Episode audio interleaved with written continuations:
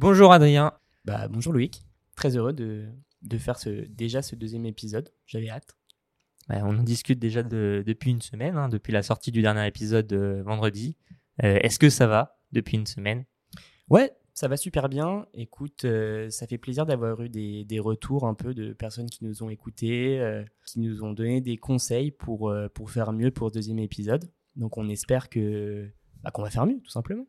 C'est ça, on est revenu avec euh, une nouvelle structure, essayer d'avoir euh, bah, un podcast un peu plus structuré. Parce que c'est vrai que la dernière fois, on s'est un peu euh, perdu dans nos propos. Ouais, bah ouais, ouais, bah c'est pas facile en même temps de, de mettre ses idées en place et de les énoncer clairement dans une structure. C'est pour ça que on, on avait demandé de- des petits retours sur nos réseaux sociaux et on en a eu pas mal, donc ça fait vraiment plaisir. hein. Oui, tout à fait. Et aujourd'hui, on va pouvoir discuter de l'IA. Et est-ce que c'est une menace ou un miracle pour le développeur? C'est notre sujet du jour. Ouais, c'est un sujet à qui nous tient à cœur parce que depuis quelques mois, peut-être même maintenant années, Bon, quelques mois. ouais, quelques mois, ça a quand même bien révolutionné notre, euh, notre cœur de métier. On va en parler dans ce podcast, hein, on va faire un peu, un peu le tour et on va essayer de, de répondre à la question de savoir si c'est vraiment une, une inquiétude pour, euh, pour le futur de notre métier ou si on n'a rien à craindre ou si on a un peu à craindre? Comment ça se passait? Va-t-on Ouais. disparaître? C'est ça. C'est une question. Ouais. On a, on a deux questions principales pour ce, pour ce podcast. C'est ça, et on va commencer tout de suite avec la première. On perd pas de temps. Ouais. On arrête de tergiverser. La première partie. La première partie, est-ce que l'IA va remplacer le métier de développeur? Ouais, bah, c'est une question un peu bateau. Un peu, euh, mais, euh, mais en vrai qui, est- qui est super intéressante. Il y a plein de choses à dire. Tu as déjà un avis euh, que, tu veux, que tu veux commencer tu... Moi, je, je dirais qu'il y a eu cette grande question qui est arrivée euh, d'abord avec euh, l'émergence de ChatGPT, Ouais. avec la version 3 en début d'année, si je me trompe pas. C'est ça. Euh, on a tous commencé à ne pas payer au début. C'était gratos. Puis tout le monde s'est mis à l'utiliser pour raconter des blagues et ça l'a saturé. Donc maintenant, euh, on est heureux de payer un abonnement euh, chez OpenAI, mais ça nous aide beaucoup, je dirais, dans notre métier. Et euh, je dirais comment toi tu l'utilises, euh, comment tu le vois ChatGPT aujourd'hui dans ton métier, mais que ChatGPT, pas les autres IA pour le moment. Ouais, que ChatGPT. Moi, je l'utilise vraiment tous les jours. Vraiment tous les jours. Et, et en fait, toutes les tâches euh, d'automatisation, je les lui demande. Donc ça, c'est intéressant. Et le premier point, c'est que ça ne me fait pas vraiment peur pour mon futur.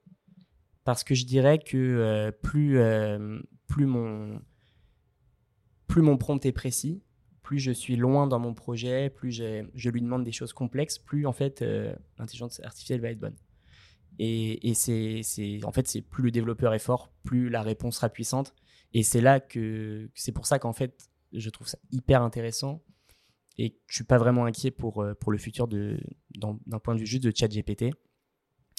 Euh, et en plus de ça, c'est, une machine qu'on peut entraîner très clairement. Donc en fait, on commence un prompt, on lui donne une idée, et, et si on n'est pas satisfait, eh ben, on itère, on redemande de manière plus précise, et, ça en fait un outil qui reste quand même pour des gens qui connaissent leur, leur domaine. C'est-à-dire qu'on ne peut pas lui demander de nous faire euh, toute une application euh, sans, sans être précis dans la demande, sans être déjà avancé. Donc, euh, donc voilà. Est-ce que toi, tu l'utilises aussi euh? Je l'utilise euh, pas mal. Ouais. Je pense moins que toi parce que j'en utilise d'autres. Ouais. Et principalement, on peut dire que l'IA aujourd'hui qui, qui existe, ça, ça sera, enfin, elle est plus, elle est considérée comme un compagnon de route ou même euh, un compagnon de route et nous on reste le chef du navire. C'est-à-dire qu'elle ne fait rien sans nous. Elle peut se dire bon peut-être ça c'est la réponse, mais c'est pas obligatoire.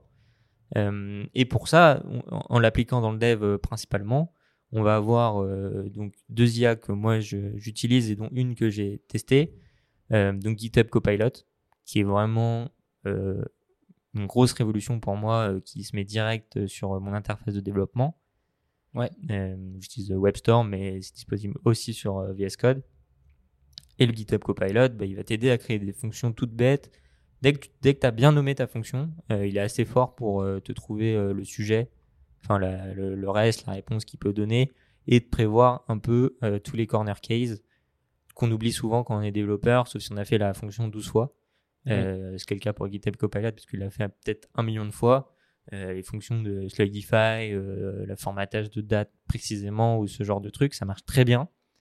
Et cette semaine, j'ai découvert euh, une nouvelle IA euh, qui s'appelle euh, Blackbox. Donc je sais que ça fait un moment qu'elle existe. J'ai vu pas mal de TikTok dessus en plus. Et là, j'étais interpellé par un TikTok cette semaine où la personne expliquait qu'elle a dessiné à la main euh, une interface euh, de sign-in et d'authentification.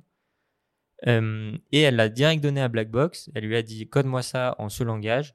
Et il lui a sorti le CSS et le, et le code directement. Et du coup, là, t'es pas inquiet pour ton métier, quoi.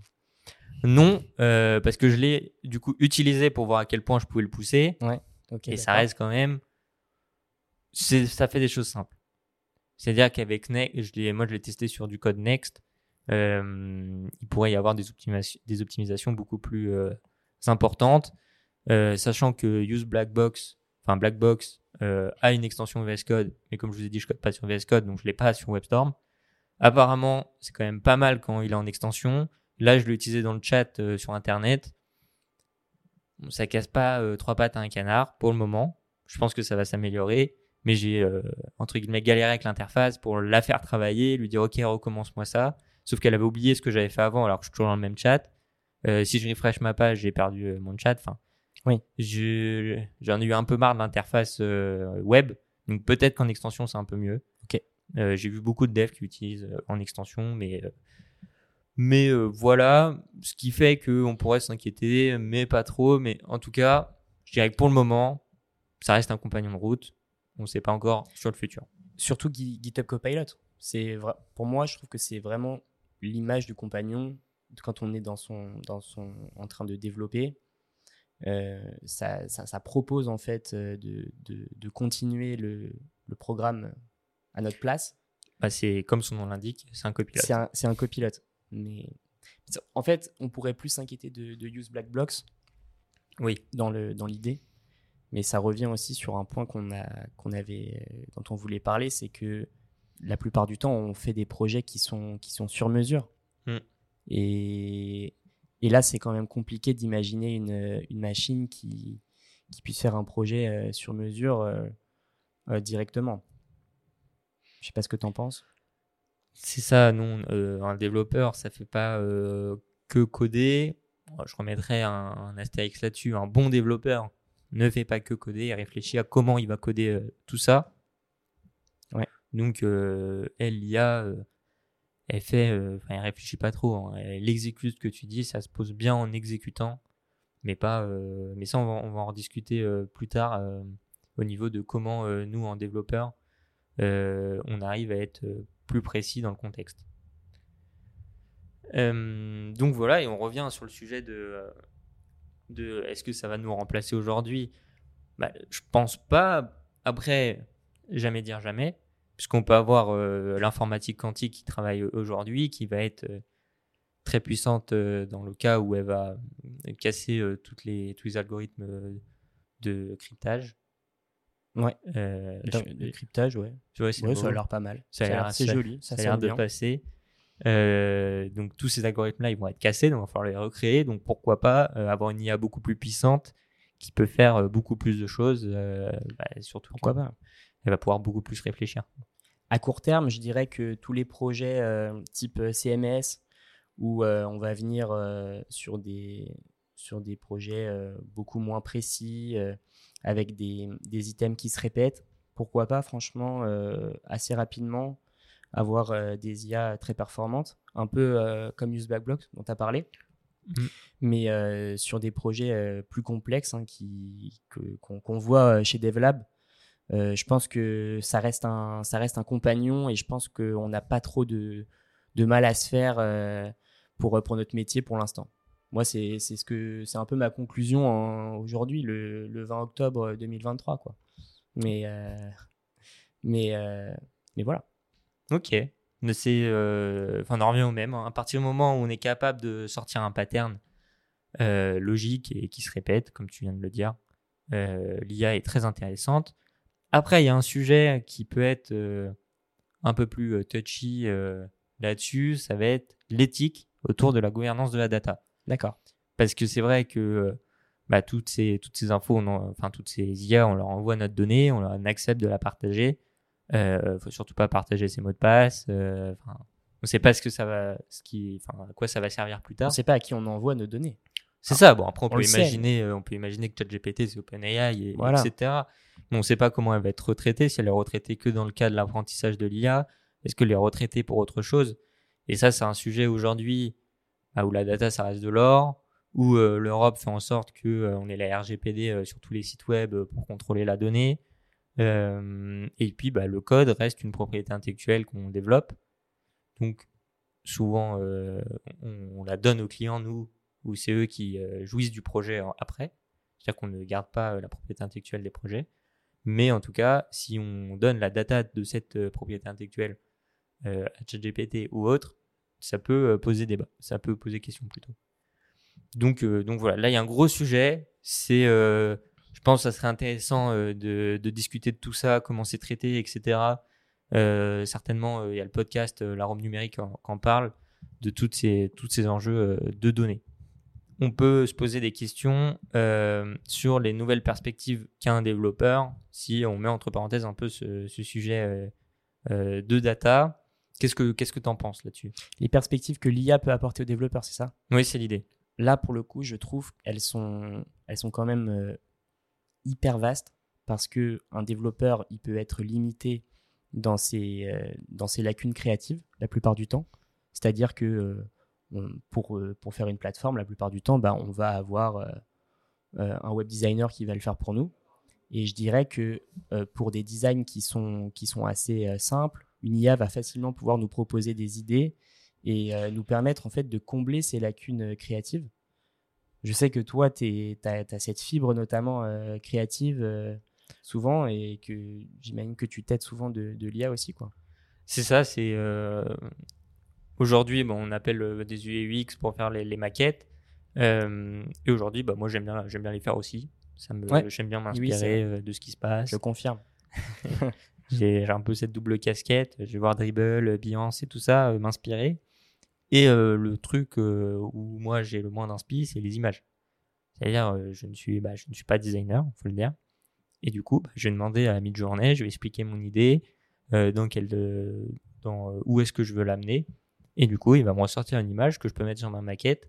En même temps, ça aide euh, bah, Adrien au front euh, ou les autres développeurs pour tout de suite comprendre, ok, bon bah là il y aura une image qui fera ça et tout ça. Et puis même, bah, aujourd'hui, il y a des sites qui se font euh, en entier avec des images de mid-journée euh, dedans.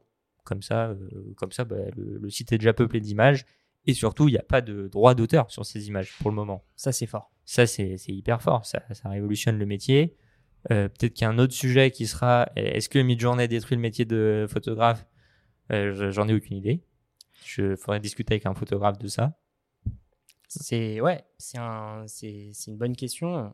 En vrai, je pense qu'il y a les mêmes, euh, les mêmes questions qu'on peut se poser nous aujourd'hui, mais pour le, pour le métier de photographe. Après, c'est vrai que dans, dans certaines mesures, euh, nous, on a fait l'expérience hein, sur, euh, sur, des, sur des, des logiciels qu'on qu'on faisait pour nous, notamment, euh, où on a pu utiliser des, images euh, euh, avec l'intelligence artificielle, et honnêtement, ça fait très bien le travail. Donc, c'est. euh, C'est ça, et on pourrait même élargir à tout ce qui est euh, banque d'images, Shutterstock, euh, euh, Pixabay ou ce genre de site. Euh, bah, Aujourd'hui, elles, font payer euh, un droit de licence pour avoir accès à des images qui ont été prises en photo euh, par eux, de mémoire, euh, ou euh, qui appartiennent à des ayants droit. Bah, Aujourd'hui, bah, il n'y a plus ce problème avec Midjourney, puisqu'on peut euh, donner euh, une description. euh, je veux qu'un homme saute sur un trampoline. Bah, Il n'y a plus besoin d'aller le chercher sur, sur, sur Shutterstock on peut tout de suite aller sur Midjourney euh, pour bon, 10 euros par mois et après il y a des versions gratuites sur Midjourney à la limite. Donc voilà, donc ça peut peut-être être la mort de, ce- de ces business là et je voudrais pas dire de bêtises mais je crois que j'ai vu euh, des images faites en IA sur Shutterstock. Et ça c'est très fort. C'est-à-dire que l'image a coûté zéro et ils arrivent à la revendre. Euh, mais ça je suis pas sûr. Je vais pas dire de bêtises mais euh, j'en ai entendu parler. Mais ce serait, ce serait incroyable en fait. Ça veut dire que la production d'une intelligence artificielle aurait un coût. Oui. C'est quand même. euh, Bah, C'est-à-dire qu'on paierait le prompt en fin de compte. Ouais, ouais. On paierait la personne qui a compris comment marchait correctement l'IA pour faire ce prompt. Alors après, faire un prompt, c'est honnêtement, c'est pas tout le temps facile. Mais quand on Mm. pense à la différence entre faire un prompt et, et capturer une image ou la, ou la produire euh, avec un logiciel, c'est quand même, euh, c'est quand même pas la même, la même histoire, quoi. C'est ça. C'est euh, et pour donner un exemple là-dessus, moi j'ai suivi une personne qui faisait son contenu Insta via via un automatisme avec Midjourney, etc. pour faire des images. Bah, la personne décrivait hyper bien son image, elle donnait euh, les caractéristiques techniques de l'image. Enfin, c'est pas euh, le commun des mortels ne connaît pas toutes ces infos. Il faut, faut qu'on soit, faut qu'on soit d'accord. C'est pas juste dire euh, slash Imogen euh, cacahuète. C'est, il faut dire, je veux une cacahuète dans l'espace qui a cet objectif-là euh, avec euh, un zoom x2, x3. Enfin, il y a plein de paramètres et, euh, et en plus c'est sur Discord. Ouais. Donc déjà, je pense que Discord, ils ont dû avoir un nombre d'inscrits important puisque maintenant c'est plus juste euh, euh, un serveur de jeu. Oui. Mais euh, bon, il y, a, il y a toutes les personnes qui voulaient utiliser Midjourney. Oui, donc en, en fait, enfin, je veux dire, euh, du coup, dans l'idée de notre perspective d'être un développeur un peu évolué, on va dire que pour, pour, pour utiliser Midjourney, il faut quand même avoir quand même des, des, des bases, enfin, ou alors s'y intéresser vraiment euh, pour pouvoir euh, avoir des résultats euh, concluants, on va dire. Donc, c'est une IA qui est, qui est vraiment bonne pour, le, pour pouvoir évoluer en tant que développeur sur des sujets créatifs, mais il faut quand même s'y intéresser, s'intéresser de manière assez. Bah, pousser. voilà.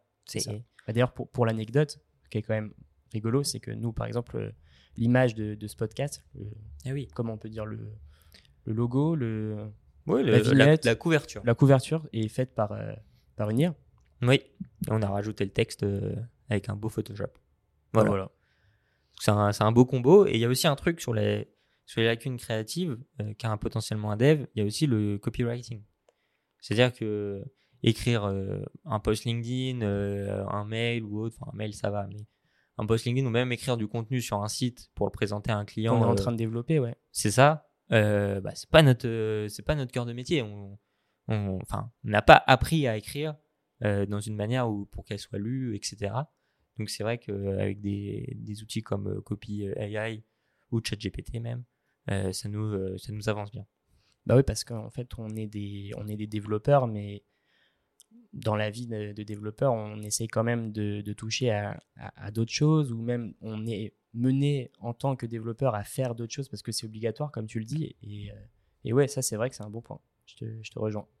Donc, euh, donc voilà, au niveau des lacunes créatives, il y a aussi un truc qui est super cool, c'est le fait d'automatiser ses tâches hebdomadaires. C'est, euh, je pense que un bon développeur est un peu feignant sur les bords, donc dès qu'il peut automatiser, Grave. C'est euh, magnifique. Et ça nous permet aussi aujourd'hui bah, de réduire notre charge mentale sur des micro-trucs. Et le fait de, réduire cette euh, charge mentale, bah, ça nous laisse plus de temps à l'élaboration des architectures de notre euh, développement, de notre projet, réfléchir à plus, bah, on, va, on va plus structurer comme ça parce que ça va être mieux pour le futur, etc., qu'à développer en seul. C'est-à-dire juste faire le développement et bon, bah, ça marche, ok, je pars. Parce que j'ai passé trop de temps à développer. Donc euh, ça nous ouvre tout ça et c'est ce que je disais tout à l'heure où je disais on, en revenait aujourd'hui. Enfin à ce moment-là, c'est euh, tout le. Nous on comprend tout le contexte autour du projet. Est-ce qu'il va être amené à évoluer? Est-ce que ça sera un one shot pour un test? Mais Après euh, bon bah on va tout recréer plus tard. Est-ce que ça va être partagé à d'autres personnes? Si c'est partagé à d'autres personnes, faut réfléchir. C'est super important de donner une structure correcte pour partager le, le projet, faire la doc, euh, les README, euh, tout ce genre de trucs, euh, et respecter l'architecture, comme on l'expliquait sur le premier podcast, ou quand on passe de dev en dev, bah faut suivre les best practices de chaque euh, développement. Ouais, bah pour, euh, pour étayer ton, ton propos, parce que je suis bah, évidemment euh, tout à fait d'accord. Peut-être un petit exemple. Moi, déjà, sur, mes, sur les projets que je, je, fais actuellement, dès que j'ai un formulaire à, construire, euh, c'est souvent la même chose, un formulaire. Et ben, juste, on, on demande à l'IA, on lui donne euh, les champs qu'on veut introduire dans notre formulaire. Et, c'est parti, en, trois clics, on, a le, formulaire qui est fait. Et comme tu le disais très bien, ça permet d'arrêter de, d'avoir de, une charge mentale qui est, qui est grande. Je ne vais, pas, je vais pas répéter ce que tu dis, mais c'est un exemple par exemple, qui est, qui est, tout bête, hein, mais, mais voilà, ça permet de, de réfléchir au projet et, d'arrêter, euh, voilà, c'est de, faire des choses inintéressantes. C'est ça, et il y a même des, des, outils qui nous permettent euh, bah, de, faire des choses euh, qu'on peut penser nous inutiles, comme les présentations PowerPoint. Enfin, c'est pas notre dada, c'est là on sait ce qu'on veut mettre dedans, mais faire tout le design et tout, ça prend du temps. Et ça peut aller carrément avec le métier de développeur, de, pouvoir présenter son, son travail d'une manière euh, efficace. Et puis, euh, c'est quelque chose qu'on n'a pas envie de faire quand on est développeur, parce que ça peut prendre du temps. Et donc, ça rejoint un peu l'idée de notre euh, deuxième partie, de, parler un peu des nouvelles perspectives qu'apporte l'IA. Bah, c'est des nouvelles perspectives et c'est aussi des, des, des, optimisations du, du temps travaillé, qu'on va dire. Oui, tout à fait. Et dans, dans ce sens-là, je vais me expliquer un sujet que moi j'utilise souvent au quotidien. Souvent les docs euh, des, des, packages ou des librairies qu'on utilise, euh, elles vont, bah, il y a beaucoup de choses euh, à voir, c'est normal, ils essayent d'expliquer au maximum. par exemple, si on utilise Cloudinary, qui est un gestionnaire d'images, enfin ils font beaucoup plus que ça, mais je vais dire que c'est un gestionnaire d'images. si tu veux un cas précis de comment ça s'utilise dans ta techno avec un peu tes, tes, particularités, bon bah la, document va, la documentation va pas forcément te le proposer, alors que tu moi, je l'ai déjà utilisé. Tu peux demander à ChatGPT euh, Ok, j'utilise cette techno, je voudrais que ça fasse ça. Surtout, fais bien attention à ça. Et du coup, ça va te donner un exemple. Et après, il faut réfléchir. Ok, il m'a donné cet exemple. Comment je l'intègre moi dans mon code maintenant? Et on revient toujours à ce sujet où nous, on comprend le contexte des projets. Ouais. Ça rejoint le, un point aussi qu'on voulait aborder, ce qui est la, formation continue. Parce que, bah, qui dit euh, arrêter de lire la doc et, la donner à une intelligence artificielle pour qu'elle nous, nous réponde veut dire aussi une formation euh, beaucoup plus efficace, beaucoup plus rapide. Et, euh, et ça nous permet d'apprendre sur, sur, plein de sujets. Moi, j'ai un exemple euh, le, de, de, quand j'ai voulu faire pour la première fois une gestion de, de PDF. Bah, clairement, j'ai demandé à ChatGPT des, des solutions. Je lui ai demandé laquelle il pensait la plus optimisée pour la techno que j'utilisais à ce moment-là. Et il me l'a ressorti et il m'a fait une introduction à, comment le mettre en place. Et euh, à la fois, j'ai pas lu la doc comme tu le disais, et à la fois, je me suis, euh, je me suis formé euh, à vitesse, à vitesse éclair en fait. Et c'est aussi ça que, que permet l'IA pour, pour, pour, un développeur. Quoi. C'est ça, on peut rapidement comprendre des packages, des librairies. Mm. je dirais pas des technos entières non plus, puisque là, ça demande quand même beaucoup d'informations. Mais sur des petits sujets comme ça, ça marche très bien. Et c'est très cool. Carrément. Donc euh, là, on a vu un peu euh, toutes les nouvelles perspectives euh, qui, qui s'ouvrent à nous. et je, tiens à terminer un peu cette question par... on a vu qu'il y a quand même une grande communauté IA qui commence à s'ouvrir. Toutes les startups commencent à se dire, bon, comment on intègre l'IA dans notre projet? De mémoire, la dernière promotion de YC Combinator euh, il y a quand même beaucoup de projets, euh, soit d'IA, soit d'aide aux développeurs. Donc on arrive quand même dans ce monde où il va y avoir encore pas mal d'outils qui vont exister. On va voir comment ça évolue, comment on l'utilise. Et il y a surtout, on va dire, un, précurseur qu'on avait rencontré qui s'appelle euh, Hugging Face. Et on avait rencontré le, CTO. Et vraiment, eux, ils regroupent tout, toutes les infos, plein de modèles, si vous voulez un peu travailler sur l'IA et tout ça. Euh, donc euh, c'est plutôt cool. Voilà. Je, tenais à finir ces nouvelles perspectives par ça, où c'est pas fini, c'est que le début et euh, ça continue. Bah écoute, Est-ce que tu aurais une petite anecdote pour nous sur l'IA à nous donner, quelque chose que tu voudrais nous partager qui, qui, peut être intéressant pour ce podcast? Oui, bien sûr. Il y a même pas deux mois maintenant. bon, ça fait quand même, ça remonte. Euh, j'ai travaillé sur un projet où on m'a demandé de refaire de l'infra, de l'infrastructure. Euh, c'est pas euh, mon domaine de prédilection, mais maintenant je commence à maîtriser sur le bout des doigts. À force À force. Et, euh, et là, on m'a demandé de presque tout automatiser. Donc, il fallait que je crée l'infrastructure avec Terraform. Et en même temps que sur ces serveurs, j'envoie les informations du code avec Git, etc. Et donc, tout ça, bah, ça, j'avais pas envie qu'il m'appelle tous les jours pour faire l'infra. Donc, j'ai créé un script Ansible qui permet de donner des ordres sur un serveur, euh, se connecter à distance, euh, envoyer des infos, etc. Sauf que moi, quand j'arrive là-dessus, euh, bah, je, connais euh, en, hauteur, mais je connais pas précisément. Donc, j'ai demandé à ChatGPT, petit à petit, ok, j'ai mon Terraform, je veux qu'il fasse ça, euh, j'ai déjà ça, est-ce que est-ce que tu es d'accord avec moi? Bon, souvent, il était d'accord avec moi. Et après, sur Ansible, bon, bah, je veux faire ça, ok, après, je veux faire ça. Et en fait, j'ai fait, j'ai vraiment créé une discussion avec ChatGPT, je lui ai demandé de refaire. Et si ça marchait pas, je lui disais, bon, bah, je pense que ça, ça marche pas, on avance. Et vraiment, on peut dire que j'ai augmenté mes skills en DevOps euh, grâce à ça. Ok, super intéressant. Et toi, de ton côté, euh, c'était déjà arrivé une petite anecdote euh, croustillante? Ouais, j'en ai une où j'ai euh, carrément sous-estimé en fait l'intelligence artificielle. Donc je bossais sur un projet euh, en back-end et il faut savoir qu'en back-end il y a des architectures, on en a déjà parlé plusieurs fois. Et donc là, j'ai essayé de respecter une architecture avec un contrôleur, un service et un module. Donc c'est un moyen de, de faire un appel API, euh, enfin de construire une, une- API euh, en appelant une, une base de données. Donc ce qu'il faut savoir, c'est que le, le service, euh, dedans, on fait directement l'appel des données en base de données. Le contrôleur, c'est lui qui vient diriger toutes les fonctions qui sont dans le service et le module fait le lien entre les deux. Voilà, pour être clair à peu près de manière vague. Et, et donc je me dis, je me dis bon bah très bien, je vais utiliser ChatGPT et euh, je vais y aller doucement. Je vais commencer par lui demander de me faire le, le contrôleur. Et, euh, et en fait, bah, je lui ai demandé le contrôleur et il m'a dit, et au fait, euh, après que tu aies fait un contrôleur, tu auras peut-être besoin du module et du service, donc je te les donne directement. Et là, j'ai fait, ok, bah j'ai carrément sous-estimé, j'aurais pu tout lui demander d'un coup. Et, en, plus, c'était bon. C'est-à-dire que j'avais bien fait mon prompt pour avoir le contrôleur, et donc il a vraiment adapté le, le service et le, et le module d'une manière euh, parfaite. quoi. Et donc j'ai pu euh, directement euh, tout intégrer dans, dans mon back-end. euh, après, faire des retouches toujours nécessaires, mais, mais c'était assez euh, surprenant. C'est très fort. hein. C'est Ouais, le- vraiment une révolution. Enfin, on- on- je pense qu'on peut conclure là-dessus. C'est que euh, bah, tout ça, si on devait le faire il y a, il y a maintenant un an, c'est euh, lire beaucoup de docs, comprendre, tester. Euh, ok, ça marche comme ça. Bon, si je fais ça, est-ce que ça marche? C'est beaucoup de test and learn que maintenant on peut s'éviter euh, et tout de suite lui demander ce qu'on veut. Par contre, très important, je dirais, toujours comprendre ce qu'on fait. C'est-à-dire que si tu te mets à copier-coller du code de ChatGPT sans comprendre, bah déjà tu t'apprends pas. Ça c'est sûr et certain. Mais en tout cas, sur la gain de temps, sur le gain de temps, c'est révolutionnaire.